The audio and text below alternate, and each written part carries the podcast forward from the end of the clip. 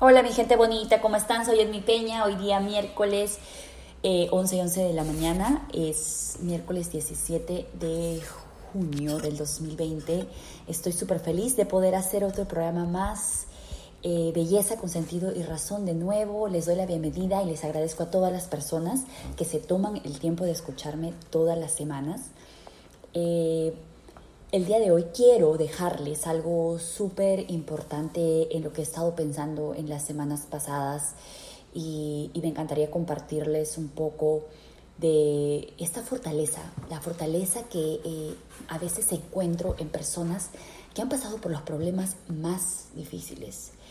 Eh, es a veces cuando yo tengo que ver clientas, personas que conozco por primera vez, siempre me llama la atención el, que a veces saco de ellas ciertas cosas, ciertos, eh, no voy a decir exactamente problemas, pero llegamos a conversaciones bastante íntimas, donde ellas comparten conmigo sufrimientos bastante intensos. Como cosmiatra me he enfrentado muchas veces a eso y, y yo siempre digo que nosotras las cosmiatras nos convertimos también en las psicólogas de nuestras clientas, ¿verdad? Y qué importante, qué misión tan, que a mí me parece una responsabilidad tan grande, porque eh, de alguna forma ellas están esperando, yo me imagino que conscientemente no salen de su casa y dicen, ok, le voy a contar a mi cosmiatra mi problema para ver qué me dice, sino es que eso viene... Eh, en la, en la situación en la que nos encontramos, poco a poco se sienten cómodas de poder compartir conmigo o algo así. Para mí es una responsabilidad muy grande. Eh, más allá de lo que yo pueda compartir con ellas, eh, en un consejo o, o parte de la conversación, muchas veces tomo en cuenta lo que aprendo de ellas. Y si bien es cierto, si tengo que pensar en una fortaleza indescriptible o una, una fortaleza que podría tomar de modelo, tendría que sin duda concentrarme en algo en una persona que es, ha sido parte de mi vida y sigue siendo parte de mi vida, que es mi madre, que ella, bueno, la verdad a mí no me gusta mucho compartir mi vida personal, pero la historia de mi mamá es una historia bastante, eh, a, mí, a mi parecer, bastante inspiradora ella tuvo mi primer hermano a una edad bastante joven y después de él vinimos cinco más, entonces somos seis. Y ella perdió a mi papá cuando ella estaba embarazada de mí. Entonces, eh, sé que perdió a mi papá y a los meses murió también su mamá. Y siempre que me he puesto a pensar en el miedo de perder a un familiar, a un ser querido, me pongo a pensar en... Eh, eh, cuando te pones a pensar en la pérdida de alguien, ¿no? Em, no, no puedo dejar de pensar en el sufrimiento que se siente el perder a alguien y, y cuando me ha pasado cualquier cosa insignificante, realmente comparada con las cosas por las que muchas otras personas pasan o han pasado, tú tienes un consuelo y el consuelo normalmente es tu mamá, ¿verdad? Es la persona a la que vas y, es la que buscas el refugio. Y normalmente las madres tienen esa, ese poder de poder em, consolarte de una forma que no te puede consolar ninguna otra persona ni tu esposo, ni tu amigo, ni tus mejores amigos. Es así, ese es, es, la, ese es realmente el don que tienen las madres, de automáticamente hacerte sentir mejor. Eh, por lo menos esa es la experiencia que yo tengo con mi mamá. Y me pongo a pensar en lo que se siente cuando has perdido las dos personas más importantes de tu vida. ¿De dónde sacas esa fortaleza? ¿Cómo, ¿Cómo podrías siquiera pensar en fortaleza? Estamos atravesando unos momentos críticos de forma mundial, de forma colectiva. Y pedirles que encuentren fortaleza parece ser eh, absurdo. Pero yo creo que este es el momento en el que todos tenemos que concentrarnos en algo muy importante. Los problemas existen. Eso es algo que no nos vamos a poder escapar de eso.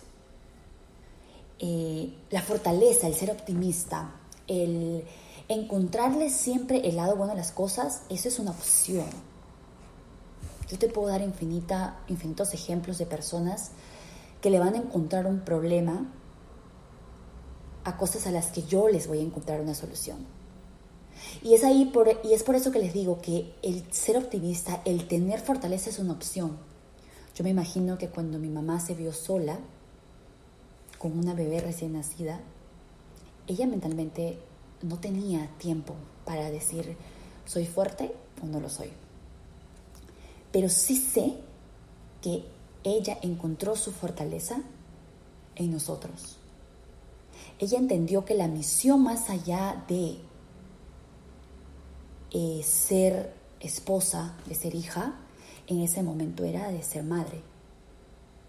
Y a pesar de que el sufrimiento era aún mayor, ella tuvo que despertar todos sus sentidos y decir, o me dejo morir con la tragedia o empiezo a vivir por las personas que están esperanzadas en mí. Hay algo que escuché que me imagino que conscientemente en un momento de dolor no vas a poder hacer una opción, no vas a poder tomar una decisión tan importante, pero es importante que mantengamos nuestra conciencia.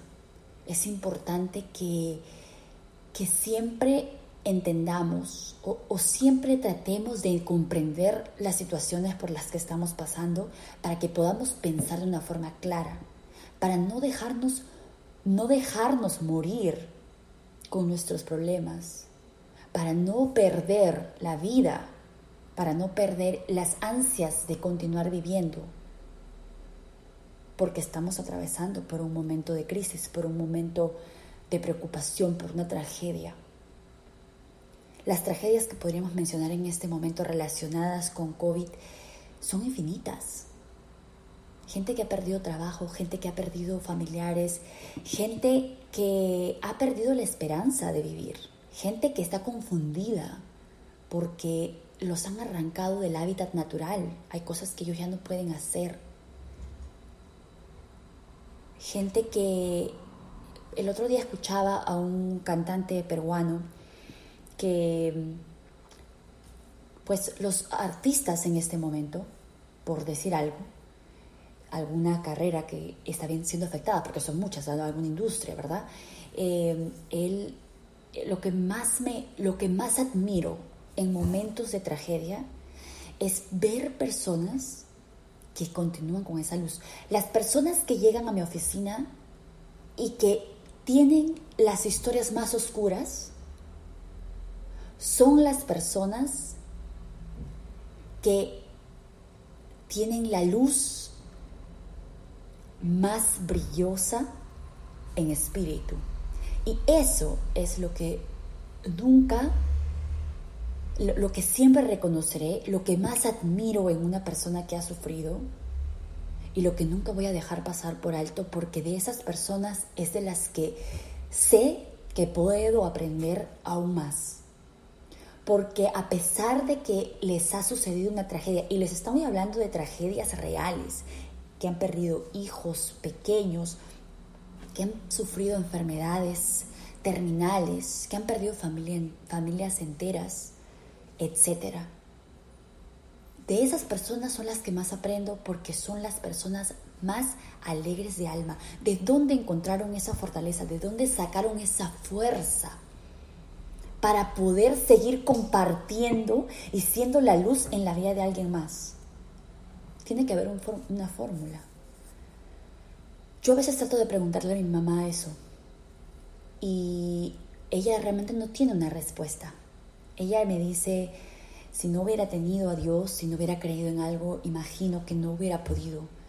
Y yo sé que es es muy relacionado con el que hay una persona, hay un poder más grande que vela por encima de nosotros, que se nos ha concedido el que nosotros continuemos estando en esta jornada que se llama vida, es por algo. Es que nuestra misión era más allá del ser madre, del ser esposa, del ser amigo, etc. Hay tres cosas que escuché que me parecieron muy importantes acerca de las personas que tienen fortaleza, acerca de las personas. Y recuerden que hay personas que nacen con esto, que tienen esa cualidad de ver el lado positivo a las cosas. Hay personas que aprenden a verle lado positivo a todo. Pero tenemos también nosotros, las, las personas comunes y corrientes, tenemos el chance de aprender que esta es una posibilidad. Y les voy a dar tres secretos de características de personas que tienen esa fortaleza consigo. Si tú te pones a pensar, eh, bueno, vivimos en un mundo en el que, pues el Internet, ¿verdad? Las plataformas sociales nos han hecho creer que la vida es color de rosa y tú entras a una plataforma social y todo lo que ves es una ilusión, ¿verdad? Y si tú realmente no eres consciente y no tienes un toque, un contacto con la vida real, podrías perderte en esta ilusión. Podrías creer que eso es la vida. Pero déjame decirte algo, y desgraciadamente me encantaría contarte una historia más allá de la de mi madre, pero no fue mi sufrimiento. Yo no tuve que, yo no tuve como el de mis hermanos. Me, imagino, me imagino que el sufrimiento de haber perdido a mi padre y a mi abuela tiene que haber sido un, un episodio que ha cambiado o que ha moldeado de alguna forma sus vidas. Yo no puedo compartirles eso porque yo no lo viví. Y no siento que yo haya crecido eh, creyendo o que mi mamá me haya, me haya hecho crecer creyendo que ella era una mujer eh, que carecía de algo. Gracias a Dios, a pesar de que ella es consciente de lo que le ha sucedido, y muchas veces comparte su historia, ella no me transmitió a mí, a mí especialmente, no sé a mis hermanos si habrá sido distinto, me imagino, porque eh, el que tu madre sufra, cuando tú eres consciente de ese sufrimiento, sufres con ella, ¿verdad? Entonces tiene que haber sido una experiencia totalmente distinta para ellos que para mí. Pero yo no creo que ella me haya hecho crecer creyendo que ella sufría por algo, ¿no? Entonces, esa luz que ella fue capaz de irradiar a pesar del dolor interno, es la luz que creo que todos tenemos la posibilidad de irradiar, especialmente en un momento tan trágico, tan devastador para el mundo entero, como es este momento por el que todos estamos pasando de forma colectiva. Y como les dije, hay características de estas personas estas personas llegan en, eh, llega un momento en sus vidas en las que ellas escogen ciertas cosas y por eso es que han escogido el continuar siendo esa luz. Y quizá podemos aprender un poco de esto. Quizá deberíamos de aprender de esto. Cuando una persona llega a mi oficina y me cuenta un problema, lo primero que hago es identificar que la persona tiene un problema, porque a veces nosotros eh, vemos tanta gente en el día que podemos perdernos en la en, el tumulto, ¿verdad? Y no entender realmente que alguien está tratando de, compartir contigo algo que realmente es importante para ellos. Lo primero que hago es identificar que esa persona tiene un problema y me lo está compartiendo. Lo segundo que hago es pausar un minuto y pedirle a Dios de que me ponga las palabras correctas para esa persona. Yo creo que Dios tiene planes bastante específicos para todos nosotros y Él tiene formas de comunicarse con nosotros. Y a veces estoy en un caso totalmente contrario, en el que yo necesito esa luz. Y cuando me he ofrecido a una situación, le he pedido también a Dios que me hable a través de esa persona. Y lo he experimentado, lo he escuchado y lo voy a seguir experimentando y lo voy a seguir escuchando. Y yo creo que es una, es una decisión. Yo no sé si, si podría comprobarles a ustedes que, que eso me sucede, pero yo he decidido que sea así como yo trabaje para otros y como otros trabajen para mí. Y a mí me ha funcionado. Entonces quiero que ustedes encuentren la forma, el secreto para ustedes de poder convertirse en esa luz para alguien más, a pesar de que el sufrimiento siempre va a estar ahí. La vida real, la vida real es una jornada. Y no es, no es una jornada en un parque de diversiones donde todo es, eh, está diseñado para mantenernos contentos y para distraernos. La vida real, la verdadera vida, está hecha de absolutamente todo, de problemas, de decepciones, de accidentes, de decepciones. Esa es la vida. Esa es una jornada, cuando ustedes alguna vez han asistido a alguna jornada de trabajo, jornada de educación, tiene un horario en el que en cada momento sucede algo específico que nos va a enseñar algo, ¿verdad? Esa es la vida.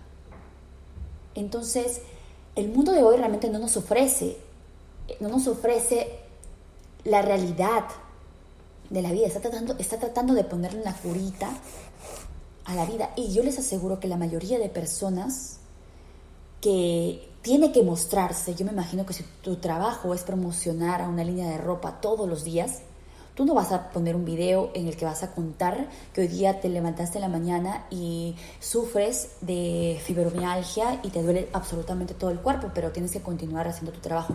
No, algunas veces las personas tratan de ser honestas al 100% en quienes ellas son, pero muchas otras veces ellas se deben a su trabajo y tienen que hacer lo que el trabajo les pide sin importar cómo ellos se sientan. A mí me parece que podríamos encontrar lo bueno y lo malo a esas situaciones. Lo bueno es que esas personas por lo menos tienen trabajo y por lo menos están dispuestas a hacer y nos hacen creer algo porque lo creemos. Lo malo es que muchas veces estas mismas personas se creen esa ilusión de que la vida es perfecta y que la gente las ve de una cierta forma y sienten que ellas no podrían mostrar otra parte oscura que todo ser humano tiene, porque todo ser humano de alguna otra forma sufre, ¿verdad? ese tipo de entendimiento no viene de una persona de 10 años o de 15 años. Mayormente a esa edad tú crees todo lo que ves. Pero nosotros, nosotros, que somos personas adultas y que hemos que tenemos, hemos pasado por la jornada, que continuamos en esta jornada de vida, hemos aprendido muchas cosas que podemos poner en práctica en cada situación, en cada momento. Lo principal, tenemos que aceptar la vida exactamente como es. ¿Hay problemas? Absolutamente, claro que van a haber problemas. Eh, el detalle no es el problema, el detalle es tu actitud. Les voy a compartir tres cosas que me parecen muy importantes acerca de una persona que tiene fortaleza o acerca de una persona que quiere que quiere ser fuerte al enfrentarse a una situación. Primero es aceptar que muchas cosas van a pasar. ¿Ok? Aceptar que hay problemas en la vida. No puedes vivir pensando que si te sucede algo es porque Dios no te quiere o porque eh, alguien te ha hecho, en mi país, en mi país se habla mucho de alguien te ha hecho brujería o alguien está en contra tuya o ya te echaron el mal de ojo, etc. Eh, primero es aceptar que la jornada de vida viene con su grupo, con su mochila de problemas. Una vez que tú entiendes eso, cuando te enfrentas al problema, entiendes que, ok, esto es parte de, ¿qué es lo que voy a hacer con, cuando me enfrento a este problema? Voy a sentir que el mundo se termina, me voy a ir a encerrar al cuarto, voy a llorar. Claro, cuando yo tenía 15 años eso era lo que hacía. ¿verdad? Voy a ir a mi cuarto, voy a llorar toda la noche, Dios mío, ¿por qué a mí? ¿verdad? Eh, pero era parte de la edad, eso es lo que sientes. Pero nosotros ahora que estamos, que somos adultos, ¿qué es lo que sucede cuando hay un problema?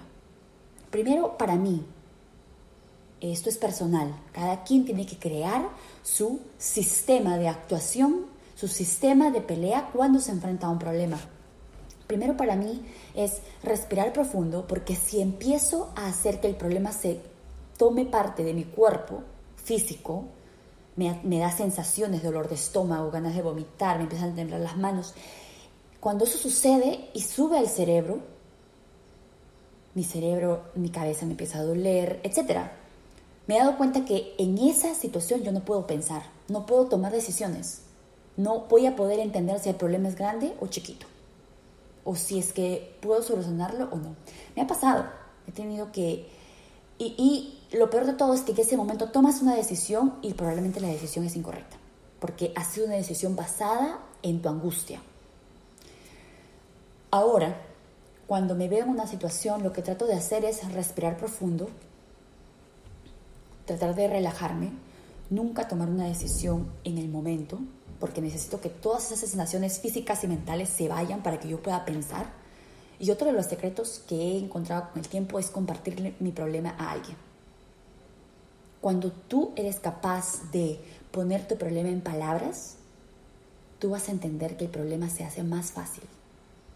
Y lo más probable es que a la persona que se lo cuentes te va a ayudar a entender que no todo está perdido, que se puede hacer algo y te vas a sentir mucho mejor.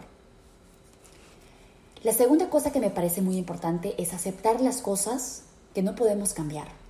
Van a haber cosas que están hechas para ser de la forma que se han presentado en nuestra vida y no hay nada que nosotros podamos hacer. Y van a haber otras que sí vamos a poder alterar, que sí vamos a poder cambiar basada en nuestra, en nuestra necesidad. Recuerden que no nos podemos escapar de los problemas, tenemos que aceptarlos, ¿ok? Hay problemas que tenemos que aceptar y tenemos que escoger cuál es nuestra actitud frente al problema. A mí me parece que enfrentar un problema con una sonrisa, enfrentar un problema en el momento en el que nos sentimos liberados físicamente y mentalmente, nos ayuda a tomar una decisión correcta. No nos dejemos, no nos dejemos perder o morir en lo que hemos perdido. Si hemos perdido a alguien, si hemos perdido eh, algún, algún, algún negocio, si hemos perdido algo que creíamos nuestro, es una decepción de habernos separado de algo, no nos dejemos morir en esa pérdida, porque recuerden que la vida continúa. Y lo más probable es que cuando pase el tiempo te des cuenta que eso no era para ti. Me imagino que en la pérdida de un ser querido tú nunca vas a pensar así, nunca vas a poder decir, ok, si esa persona no tendría que haber existido. Pero sí vas a entender que ese es un ciclo de vida, que todos vamos a llegar a eso. A algunos les llegará más temprano, a otros nos llegará más tarde, pero todos vamos a llegar a lo mismo. Y imagino que cuando nos suceda a nosotros, nosotros no vamos a querer que las personas que se queden en la tierra sufran al punto de perder su vida eh, mentalmente, emocionalmente, por el sufrimiento que sienten de habernos perdido. Nosotros vamos a querer que esas personas entiendan lo que es la muerte, lo que es el perder a alguien y entender que es parte de la lección de vida, pero que la misión de las personas que nos quedamos aquí es continuar viviendo. En este momento me parece que cuando tú tienes que tomar la opción de continuar viviendo, ¿verdad? Qué difícil tiene que ser para alguien que ha perdido a alguien, que ha perdido el amor de su vida, que ha perdido al pilar de su familia. ¿Cómo encuentras eso? es que en ese momento tienes que empezar a contar las cosas por las que eres bendecido y dejar de lado esa única cosa que en ese momento te está angustiando.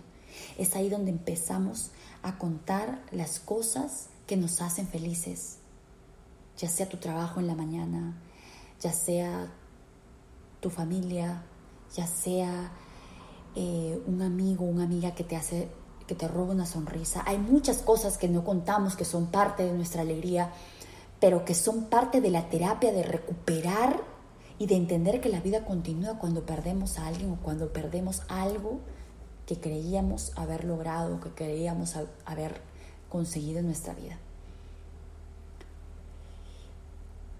La última cosa que quiero que consideren es, tienen que estudiar claramente si han decidido mantener en su vida las cosas que les hacen daño. Hay muchas cosas que nosotros decidimos mantener en nuestro día a día, en nuestra mente, en nuestro recuerdo.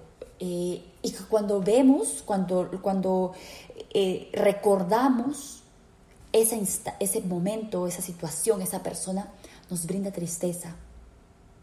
Y no nos brinda una tristeza de melancolía, de recordar a alguien con cariño, sino es una tristeza que nos hace daño. Eh, escuché la historia de alguien que, bueno, una historia bastante trágica. Su, la hija de esta señora se sube, un, se sube con la mejor amiga a la parte de atrás de una camioneta. Eh, creo que el papá iba a viajar a otra ciudad. Ellas deciden entrar a la camioneta. El papá se choca y mueren los tres. El papá, las dos niñas que estaban atrás y la, la mamá, que es la persona que queda, eh, dice, más allá de, de, pues, entender que esto es una tragedia y que ella no podía entender cómo esto había sucedido, ella dice que tenía que escoger dos cosas. Ella podía ir al juicio y ver a la persona que manejaba el otro carro.